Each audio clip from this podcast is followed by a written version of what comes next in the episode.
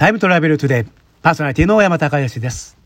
さてですね、この前あの、イギリスがね、EU から脱退するということでね、ちょっとこう、いろいろブレグジットなんていうね、騒ぎになりましたけれども、やっぱり考えてみるとね、このヨーロッパ大陸とイギリスはちょっとやっぱりいろいろ歴史的に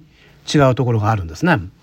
で、現在のヨーロッパを作ったというふうにですね、よく言われるのは、そのフランク王国というね、えー、王国で、中でも、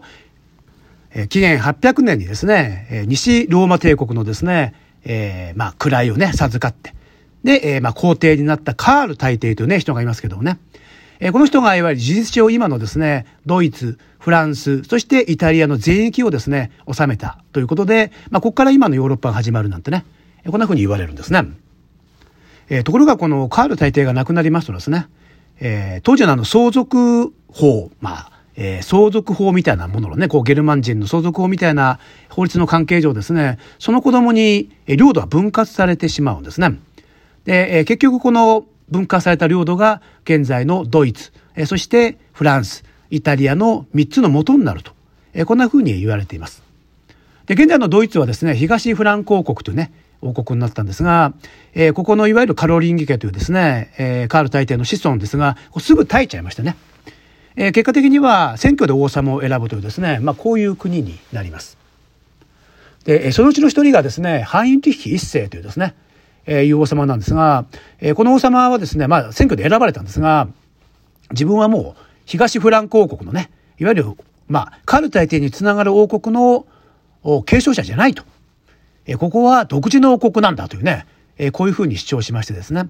でここから現在のドイツが始まる。まあ、ドイツ王国になると。えー、こんな風にね、歴史的には言われています。さて、このですね、えー、ハインリヒ一世のね、子供で、えー、オットーという人がいるんですね。で、えー、まあ、お父さんの後を継いでですね、ドイツの王様になるわけですが、えー、なかなか最初苦労するんですね。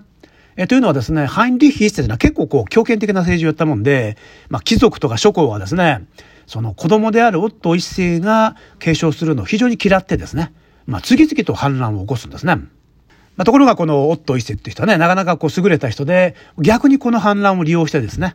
えー、諸侯を次々と抑えていくんですね。特にあの自分の子供なんですけどね、リウドールフっていうね、長男がいたんですが、まあ、この人が諸侯に担がれてですね、お父さんに反乱を起こした時に、でね、このまあ反乱をね、うまくね、利用するんですよ。というのはこ、この時ですね、あの、マジャール人っていうね、こう、まあ今のハンガリーとかにいる人なんですけどね、まあこの人たちがこうドイツに攻め込んでましてですね、こうリウドルフが、要はこのマジャール人をね、こう先導して、えー、まあ、ドイツを攻めさせようとしてるんだみたいなね、こんな噂を流すんですね。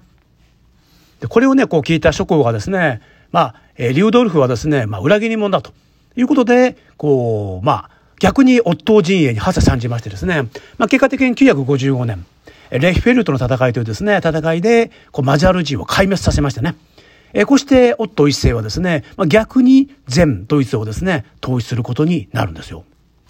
さあ、ドイツをですね、統一したオット一世なんですけどね、えこの時ですね、イタリアの方はと言いますとね、ヨハネス12世という非常に若い教皇が即位してたんですが、えー、まあ、これに反発するですね、イブレア辺境伯というね、人がですね、こう、イタリアを、まあ、えー、支配しようなんてね、こんな風にしてたんですね。で、早速ですね、このオットー一世はイタ,、まあ、イタリアに赴きましてね、このイブリア返球博を打って、そしてヨハネス12世を助けるというね、まあ、こんなことをしました。まあ、感激したヨハネス12世がですね、いわゆるこのオットー一世にね、カール大帝以来のローマ帝国の、まあ、帝冠をですね、授けようと。まあ、こんな風になりましてですね、962年2月2日、すなわち今日、このオットー一世は教皇ヨハネス12世により、西ローマ帝国の帝冠を授かったんですね。これがオットーの帝冠というふうに言われている、まあ、事件といいますかね、歴史的な、えー、出来事ということです。これによってですね、オットー一世、まあ、ここからオットー大帝なんていうね、いうふうに言いますが、まあ、正式にこのローマ帝国の皇帝になるわけなんですね。で、これでね、あの、ローマ帝国が再興されてたらまだね、歴史は違ってたんですが、えこのオットー世一世、一世自体はね、間もなく亡くなっちゃいましてですね、えしかもこの後継者のオットー2世、オットー3世も、まあ、すぐにね、またあの、マラリアで死んじゃうんですよ。えということで、このオットー大帝が開いたザクセン王朝はですね、まあ、たった30年でですね、えー、血脈自体断絶しちゃいましてですね、えー、ローマ帝国の復活は結局はならなかったんですね。えー、従ってですね、この、オットー大帝がですね、復活させたローマ帝国ですけどもですね、まあ、えー、晩年はですね、えー、ローマ帝国というふうには言われないようになります。当時はどう単にドイツ帝国みたいにね、言われてたみたいなんですが、えー、12世紀ぐらいになりますと、神聖帝国とはね、まあ、かっこよくこう名乗るようになりましてですね、まあ、実態はボロボロなんですけどね、えー、13世紀後半からは、まあ、現代我々が呼ぶ神聖ローマ帝国というふうに呼ばれるようになりました。ただかっこいい名前とはね、裏腹に、本当にこう、まあ、諸侯の、まあ、右合の州みたいなね、えー、帝国で、まあ、後にフランスの哲学者ボルテールはですね、